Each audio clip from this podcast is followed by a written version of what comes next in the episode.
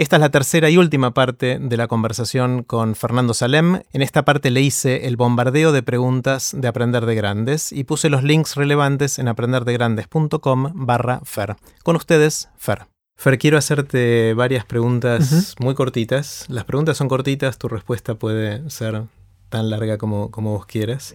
Em, la primera es la pregunta del viaje en el tiempo. Suponete que tenés un amigo científico que inventa la máquina del tiempo y que puedes ir a donde quieras, en el año que quieras, eh, y volvés. Eh, pero tu amigo es un poco tacaño, entonces te dice, un solo viaje, Fer, te voy a dar. Puedes ir, es ida y vuelta, vas a volver acá y ahora. La pregunta primero es, ¿irías al futuro o al pasado? Es una re pregunta. Em, lo primero que me sale es decirte que iría al pasado. Em, sí, iría, volvería a mi infancia. ¿Qué te interesaría ver? No sé, resignificar un montón de cosas, ver a mis viejos, volver a un lugar que fui muy tan feliz. Este, eh, fui, fue una infancia hermosa. ¿Te, dirías algo al vos chico? O sea, ahora mirando desde acá, hace más de esto, no hagas de esto. ¿Le recomendarías algo al Fer chico? No, le diría que tenga confianza. Al adolescente le diría que tenga confianza. Al adolescente, que es esa etapa más complicada. Confía, sí. No sé por qué, porque hoy pensaba y decía, bueno, si tuviera. Porque yo iría 6.000 años adelante por ahí a ver que el espacio, nada, la nada misma, si volvé ya porque se terminó todo. Este, pero por ahí es un poco egocéntrico, ¿no? Querer ir, volver a, a, la casa, a la familia, a, mirar o espiar un poquito cómo era uno en ese momento. Eh, por momentos siento que la vida es tan larga, tan larga, porque hay tantas cosas que uno siente que, que borró. Y, pero son días de haber estado jugando los autitos arriba del acolchado, haciendo que cuenta que eran montañas y tardes enteras de siesta, haciendo, contando, matando hormigas pobrecitas. Este, y al mismo tiempo parece tan corta. Este, ¿no? Parece como si yo tuviera que vivir todo otra vez. Diría, de vuelta, en serio, tengo que pasar por toda la escolaridad, tengo que hacer todo eso, me quiero morir. y al mismo tiempo es tan breve. Este, pero no sé, volvería algún día que sea fin de semana o, o que no sea ir a la escuela, este, o vacaciones o algo de eso, pero volvería para, para, para volver a sentir un poquito de eso. Está genial. Em, ¿Qué sabes que sentís que mucha gente no sabe y estaría bueno que supiera? Está bueno, te escuché decir esa pregunta. Este, mm, cualquier respuesta siento que daría sería, sentiría que es medio pedante, ¿no? De, pensar que uno sabe algo. Pero sí te puedo decir algo que tengo muy presente, que no sé si tenemos presente todos. Y digo, lo, y es que el hecho de que todos nos vamos a morir. Eh, esto lo bajón, ¿no? En el podcast. Pero probablemente vivimos como si fuésemos inmortales. Yo soy, no sé vos. Maldición. y tengo muy presente mm. eso. Por ahí para mal, ¿no? Porque es un tema que me atraviesa muchísimo. El otro día me contabas que estás obsesionado con la muerte, ¿no? Sí, sí, es como un temón. De chiquitísimo, ¿eh? De chiquito, de chiquito es un tema. Y em, recuerdo, es medio polémico el pensamiento, pero recuerdo de muy chiquito, muy chiquito, eh, cuando se murieron, cuando tomé conciencia de mis bisabuelos, Mauricio y Susana, yo me acuerdo en la cama, estar en la cama y decir, pero si murieron y están flotando, les voy a hacer lugar en la cama para que por lo menos se puedan acostar. O sea, no tenía miedo, o sea, tenía esa sensación de que están flotando ahí y con me dibujaba a Mauricio con el sombrero todo y les hacía lugar en la cama como para pudieran acostarse. O sea, no le tenía miedo. Pero sí de muy chico tuve conciencia. Eh, un día estaba en la cama, mi hermana dormía en la cama de arriba y le digo, pero un día nos vamos a morir yo veía los tirantes de la cama, ¿no? Y los, sobrantes de la frazada. y en off ella me, me dice, sí, bueno, pero falta mucho para eso. Digo, pero si yo ahora bajo, voy en un cuarto piso, y me piso un auto, y me muero, me muero, y me falta mucho. Y no me respondió nada mi hermana. Y ahí hay algo que realmente de muy chiquito me, me obsesionaba. Tiene que ver con esto de que mi viejo era judío, que se convirtió, que a mí me mandaron a un colegio de curas, al mismo tiempo mi mamá creí en la reencarnación. Y bueno, me crié con un montón de paradigmas diferentes sobre una interpretación sobre una vida posterior. Y creo que eso sí me, me, atraviesa. Dicen, los dicen que los árabes dicen, o sea que es bastante improbable, eh, que un día que pasa y no pensaste en la muerte es un día perdido. Mm. La verdad es que uno estar, es, es lindo y es feo, es agridulce pensar que, que nos vamos a morir, pero te hace vivir la vida con otra, mm, con otra, con otra intensidad. Yo hoy vine en bici. Cada vez que me subo en la bici sé que puede ser que me la, me la dé. Pero me gusta pensar que que tengo que cuidarme y que no doy por sentado nada. Y que bueno, voy, consciente de eso. Y sí, sí, ¿cómo? Pero ¿cómo? Tan joven. Bueno, y andaba en bici, eso se la dio, es lógico. O sea, volar en un avión es inseguro y lo más probable que para mí es un avión raro que vuele. Entonces, este, hay cosas que naturalizamos y que vivimos y que de repente la, muerte nos sorprende. Y decimos, pero qué injusto y, pero ilógico. ¿Qué esperabas? ¿Que viva para siempre? Entonces, creo que, que hay algo ahí que, mm, ya desde que trabajaba todos los días de 9 a 18 como administrativo y todo lo demás, se sentía que estaba dejando mi vida ahí y que era la única vida que tenía. Em, y en algún momento, bueno, tuve la posibilidad de hacer realmente lo que deseaba, pero, pero es algo que... No es algo que sé, pero todos lo sabemos. Pero, pero es algo que me impulsa y que, que siento que sí, que lo tengo muy presente. No sé si es algo que sé, pero, pero todos quizás deberíamos vivir con un poquitito más de conciencia de eso. Fer, eh, ¿sobre qué cambiaste de opinión recientemente? ¿Algo que pensabas de alguna manera y ahora pensás distinto? ¿Se te ocurre algo? Em, sí. Em, yo fui a la UBA, estudié Ciencias de la Comunicación, no lo terminé, pero ahí descubrí el marxismo. Marx.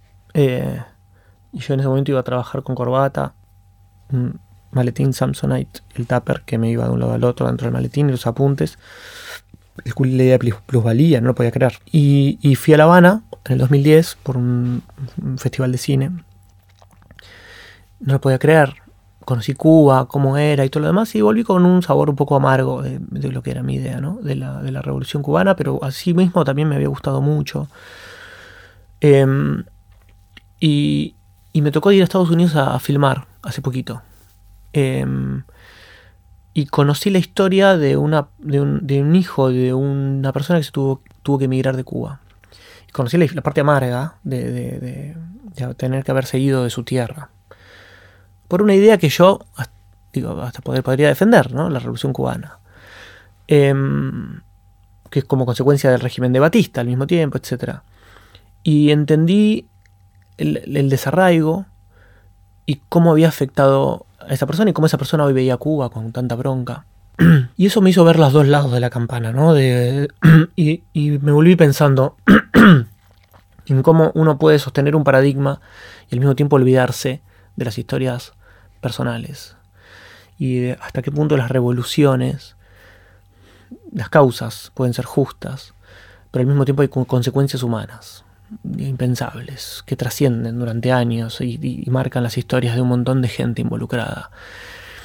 Entonces pensaba en esto ¿no? de las cárceles, de, que las ideas muchas veces son tan potentes que son revoluciones, pero al mismo tiempo pueden llevar tanto, tanto dolor o tanto, no sé, qué sé yo. Si Trump hoy tira un dron y mata 900 afganos, eh, va a haber por cinco generaciones afganos que van a odiar a Trump y a Estados Unidos y todo lo que significa. Entonces, ¿hasta dónde las ideas este, tienen que generar revoluciones y hasta dónde las revoluciones... Digo, no sé, me, quedé pensando mucho y descolocado y solo pude liberarme de mis prejuicios cuando empecé a escuchar realmente su historia y empecé a escuchar que cómo él había vivido ese desarrollo y cómo, bueno, se les arreglaba ahí este, como ex cubano o como cubano, no sabía. Pero, pero creo que sobre eso, no sé si cambió de opinión, pero sí me hizo pensar que no todo es tan absoluto, no todo es tan dogmático y hay una dimensión humana que debería ser más atendible. Fer, ¿qué es lo que te sorprende, te asombra? ¿Qué son esas cosas que decís, Los actores. Sí, actrices. Actores. Gente que, actúa. Em, no lo puedo creer. No lo puedo creer. El otro día veía ahí en Cimarrón Esteban Bigliardi porque no, no, es una limitación que tengo. No, no, no soy bueno actuando, no, no, me da mucha, soy muy, vos sabés lo que me costó a mí dar la charla. Em, em, no puedo creer que una persona juegue de esa forma tan libremente y lo, los veía actuar y decía, son tan libres, el pensamiento que yo tenía son tan libres, son tan libres. Tienen esa, mm, esos sentimientos tan a flor de piel. Tienen al mismo tiempo sus heridas también están a flor de piel. Hay que ser valiente para tener las heridas ahí. Y les propones un juego y juegan, y les propones un drama y sufren, y les propones una cosa y se ríen como nadie, y, y son tan ágiles en, su, en su vivir y tan... ¿Y son así como personas también, fuera del personaje?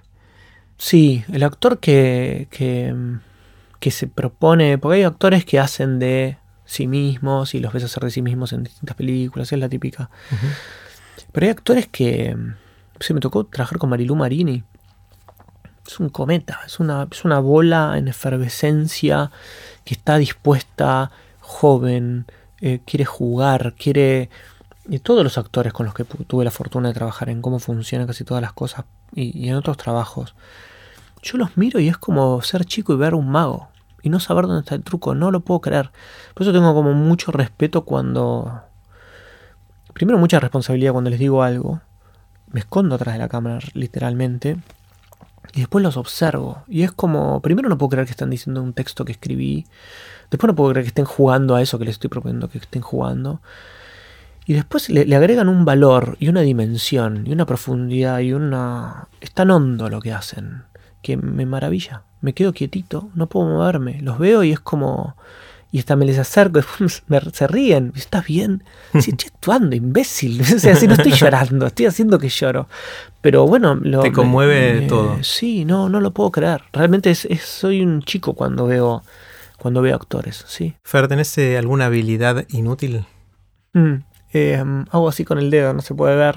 Uy, a ver, a ver es, es, como. Yo no puedo. Muevo la falange, la, primera falange. O la primera. sí del dedo y dejo todo el resto del dedo quieto. Esto es heredado de mi abuelo Ernesto. Sí, estoy pensando si sirve para algo, pero me parece que no, sirve para nada. No. Este. Mm, no. Y debe ser genético, ¿no? No debe ser algo que, se aprende a hacer. Heredero, sí, mi abuelo dibujaba y, me hacía este gesto. Y es lo que tengo de mi abuelo, es poder hacer esto con el dedo índice. Es doblar la puntita del dedo, la parte de arriba. Donde está la uña. Sin torcer nada más. Sí. Em, y eso, digo, no sirve para nada. Pero más que para estar en un podcast y hacerme el fascinante. No, pero está bueno, porque casi todos que responden a esta pregunta dicen algo que si lo pensás sí sirve para algo. Claro. Esto me parece que es realmente inútil. Sí, no, no, no. Es como que sí, o sea, nada. Pero bueno, me gusta, lo, lo quiero. Ese está buenísimo. Em, pensando en, libros que hayas leído en tu vida o lecturas en general, ¿cuáles son las que más te transformaron? Ya algunas cosas mencionaste. Sí. Hay un poema que me, gusta mucho, que siempre tengo miedo de no poder recitarlo bien, que se llama Pío Avanti, de Pedro Bonifacio Palacios. Es parte de, algo que se llama Siete Sonetos Medicinales. Uno lo puse en cómo funcionan. Y es un poema que, que yo que estaba en segundo año, tercer año de, comunicación, y un docente que se llama Mario Ruloni, que el otro día volví a juntarme con él, eh, se para en el frente de la clase y nos recita esto, que en ese momento no había internet, y ese, no, te des por vencido ni a un vencido, no te sientas esclavo ni a un esclavo. decirlo más lento así lo, puedo. No te des por vencido ni a un vencido, no te sientas esclavo ni a un esclavo. Trémulo de pavor, piénsate bravo y arremete feroz, llama al herido. Ten el tesón del clavo enmohecido que ya viejo y ruin vuelve a ser clavo, no la cobarde estupidez del pavo que amaina su plumaje al primer ruido procede como Dios que nunca llora, o como Lucifer que nunca reza, o como el robledal cuya grandeza necesita del agua y no le implora, que ruede y vocifere vengadora rodando por el suelo tu cabeza. Mario... Me encanta. Mario recitó eso, y me emociono cada vez que lo, digo, y creo que es la primera vez que lo recitó todo así de un, de un tirón. Es un profesor, le brillaban los ojos. Y él nos contó en ese momento, yo iba, quería dibujar en la revista Satiricón, nos decía, y yo iba con mi carpeta de dibujos, y yo esperaba ahí y me repetía este poema de, del más fuerte, que no es el más fuerte el de la banda, sino inspirado en él, eh, Pedro Bonifacio Palacios. Eh, es mucho más largo el poema, pero te da como una fuerza. Y en ese momento yo quería trabajar de esto, y Mario Ruloni eh, trabajaba en televisión. Y yo lo, lo, vi y dije, ah, esto lo voy a agarrar, esto me va a servir. Y un día en el, en el, en el subte me dan un librito con poemas fotocopiados y qué sé yo, y lo encuentro. Y, me lo agarré y me lo pegué y lo llevé en la carpeta de la película. Lo tuve ahí. Em, tuve una combi Volkswagen y lo pegué ahí cuando me fui a hacer el viaje de investigación de cómo funciona. Fue como el post-it tuyo de esto. Y dije, mi mamá hoy en día me manda WhatsApp y me pone Pio Avanti. Y realmente es algo que, que, me lo tatuaría si tuviera el valor de tatuarme algo. Mm. Pero es un poema que, que me da mucha. Me da, me da, mucha fuerza cuando siento que las cosas o que no soy lo suficientemente fuerte para enfrentar un problema o lo que fuera, eh, o siento que las cosas no me van a salir, em, saco de ahí. Em, y después eh, hay un libro que le tengo mucho cariño que se llama Cerrado por Melancolía, de Isidoro Bleistein, que es uno de los primeros libros de cuentos que leí, que era de mi mamá. No sé, el que no lo leyó, Isidoro Bleistein se lo recomiendo mucho. Em, tiene mucho humor. Y él de alguna forma, él tenía una librería en Boedo, este, vendía libros. Em, y de alguna forma leyéndolo entendí que se podía, que la literatura no necesariamente era tan o sea, podía ser bella, podía ser elevada y al mismo tiempo podía ser ridícula y tener el humor que, tiene, que tenía él. Em, hay un libro muy lindo de, creo que se llama Vladimir Nietzsche. Se llama Lecciones de Cine de Einstein. Einstein era un director de cine soviético. Eh, y este tipo, Vladimir, lo único que hizo fue escribir este libro y se murió muy joven. Era, iba a clases con él en la Universidad de Cine de Moscú.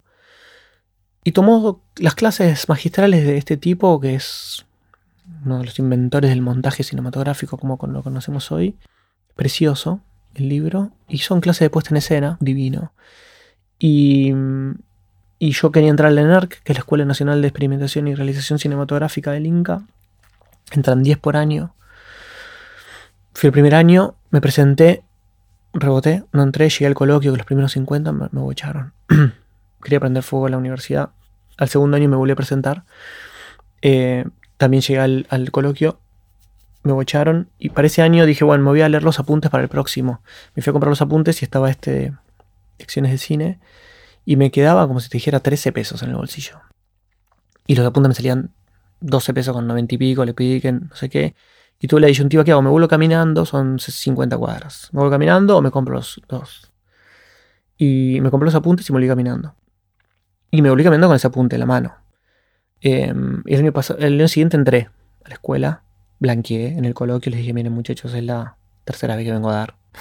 Me voy a seguir presentando. Y entré décimo, último, me por la ventana, fui el último en entrar. Pero le tengo mucho cariño a, ese, a ese apunte porque tengo la sensación como que me, que me ayudó a entrar. No se consigue y, me lo pedí por Amazon y que soy un coleccionista y lo, lo pude conseguir hace poco.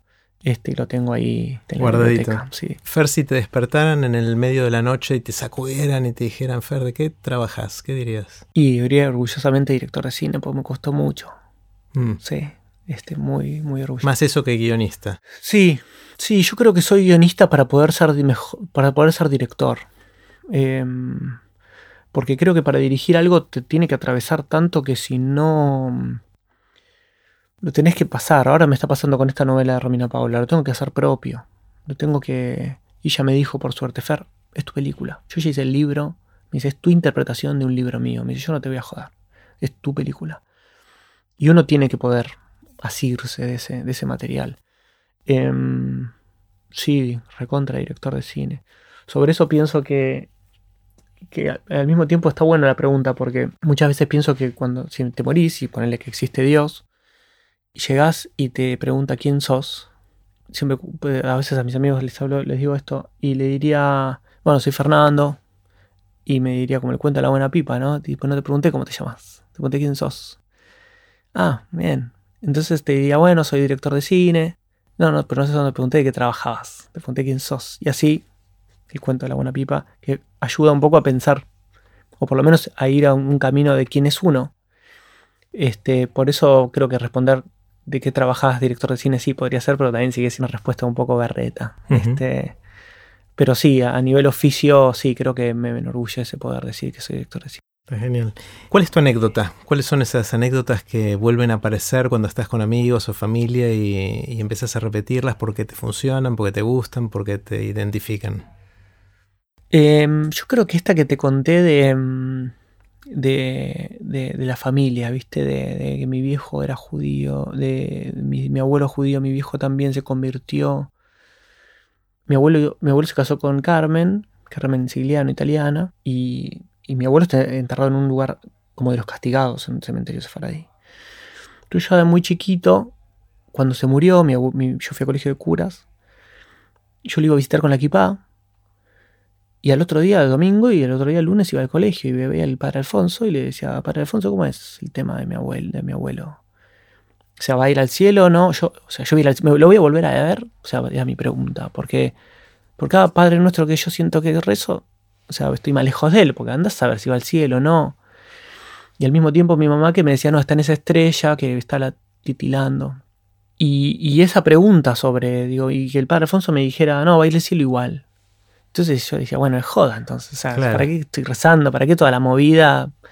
Eh, de alguna forma creo que esa es la anécdota que siempre, no mm. sé, porque me parece que me, me constituye y, y, me gusta contar esto de que vengo de, de una familia medio eh, con, con, muchos puntos de vista sobre la religión y sobre ese tipo de cosas y, siempre termino contando eso. Muchas veces en cómo funcionan en, las, en, las, en el Malva cuando, cuando hablaba con el público cuando le contaba cuál había sido mi motivación sobre esto de hacer una enciclopedia que tiene la respuesta, o dice tener la respuesta a todo, hablaba de esta búsqueda mía de respuesta frente a tantas, eh, la opción de tantas posibles respuestas profundas. Mm. ¿Cómo sentís que nació la pasión por lo que estás haciendo? ¿Qué, qué, dónde, dónde, empezó todo esto de, de querer contar historias? Eh, no sé, siempre me gustó dibujar de chico. Veía a mi abuelo dibujar y no lo podía creer. Eh, mi viejo dibujaba, diseñaba carteras, era marroquinero. Eh, nunca pensé que fuera posible, ¿no? no soy un gran narrador de historias, hay gente que sabe narrar muy bien, muy lindo. Eh, pero, pero por alguna, de alguna forma, si yo pudiera identificar exactamente el momento, en, yo, sabía, yo empecé a estudiar comunicación pensando que algo de esto, periodismo, marketing, publicidad, no sabía bien para dónde, pero por suerte comunicación te daba bastante tiempo, pues un montón de materias para pensar bien qué querías hacer. Y al mismo tiempo salís licenciado en comunicación y como que sabes mucho de un montón de cosas, pero tenés muy poco conocimiento específico por ahí. Eh, y un día me, en, en, taller 2, que es audiovisual, nos dividimos los roles, bueno, en la fotografía otro y, y, yo dirigía, porque era el que menos sabía.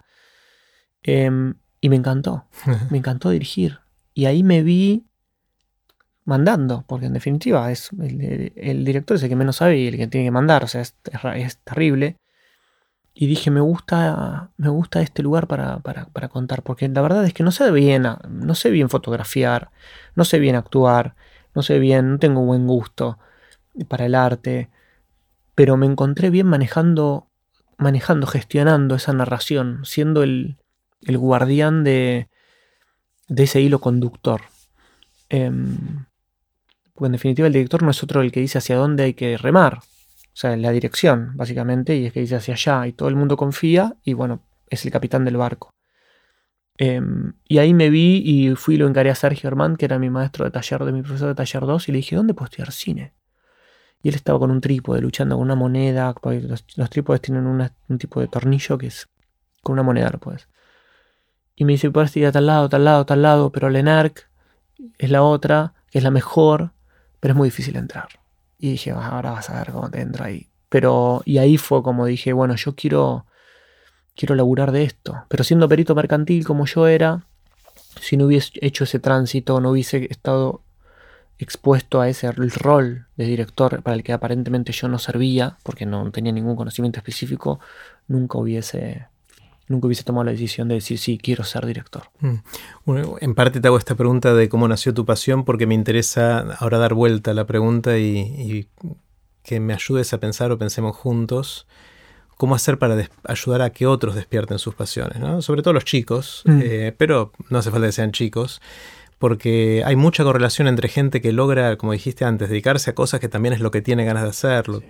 llamarlo vocación o lo que fuera, pero eh, y, el gran debate es cómo hacer para ayudar a que chicos desarrollen la pasión por lo que sea, porque cada uno tendrá que encontrar la suya, eh, pero ¿cómo podemos hacer para ayudarlos?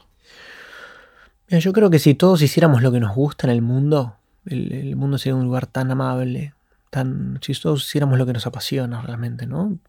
Y por eso pudiéramos morfar gracias a eso. Em, yo creo que tiene que ver con estar, em, con esto que te, contaba antes de, arrancar, con, poder ser aprendiz de un oficio y poder ver cómo es trabajar de eso.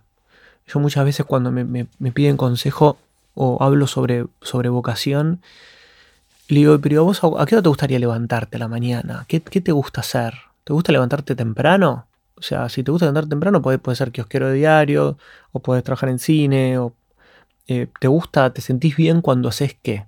Te sentís bien cuando haces algo por los demás. Bueno, por ahí puede ser bombero, puede ser médico, te da impresión la sangre, buen médico, descartémoslo. Y después que más o menos tenés un rango, de varias, en una de esas está bueno, no es la semana de la vocación, esa típica del colegio que te mandan que es medio, medio trucha. Em, creo que tiene que ver con vivir el, el, trabajo, ¿no? Con estar sometido a... Porque uno va a la escuela y es como una especie de simulacro de un montón de cosas la escuela.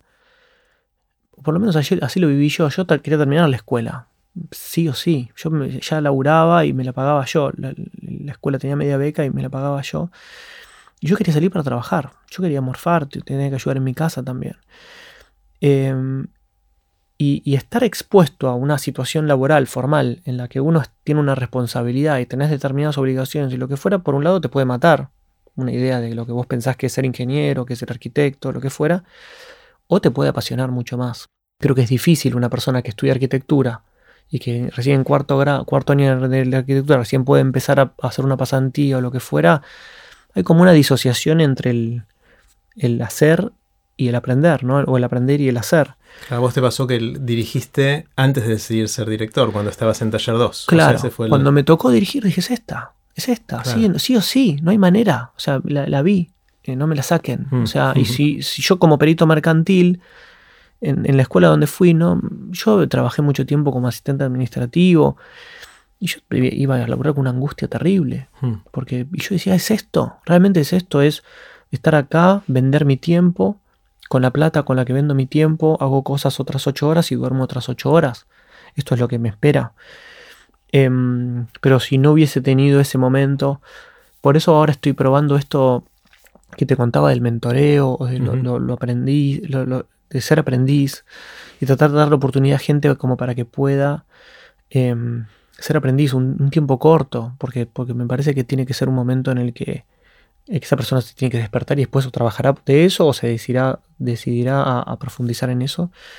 Pero creo que hay algo en el hacer, y, en, uno también ser generoso en el hacer que tiene y poder abrir puertas. A mí me abrieron puertas un montón de personas. Y creo que dejar a alguien que se asome a tu, a tu, vida cotidiana un ratito y que espíe a ver si quiere laburar de eso, me parece que en la medida que, esté que sea posible, está bueno. Eh, a veces es difícil porque también uno, uno tiene un montón de cosas que hacer, pero pero me parece que ese, ese hacer y aprender em, tiene, tiene que ir de la mano. Qué bueno, Fer, para ir terminando, si la gente quiere saber de lo que haces, estar en contacto, ¿cuáles son las mejores maneras? Instagram, em, porque somos jóvenes y modernos. este, em, eh, ahora estamos haciendo la página de la productora, que se llama caudillo.tv. Y van a encontrar que dice en construcción, pero para, para cuando salga podcast o cuando lo estén escuchando, por ahí ya tenemos una página. Este, mm, si me buscan, me van a, me van a recontra. Bueno, igual voy a poner los links de, varias de las cosas que haces. El, Vimeo o lo que fuera. Este, pero sí, sí. Ojalá me busquen. Eh, ¿Y cómo funcionan casi todas las cosas? Está en Netflix ahora. Sí.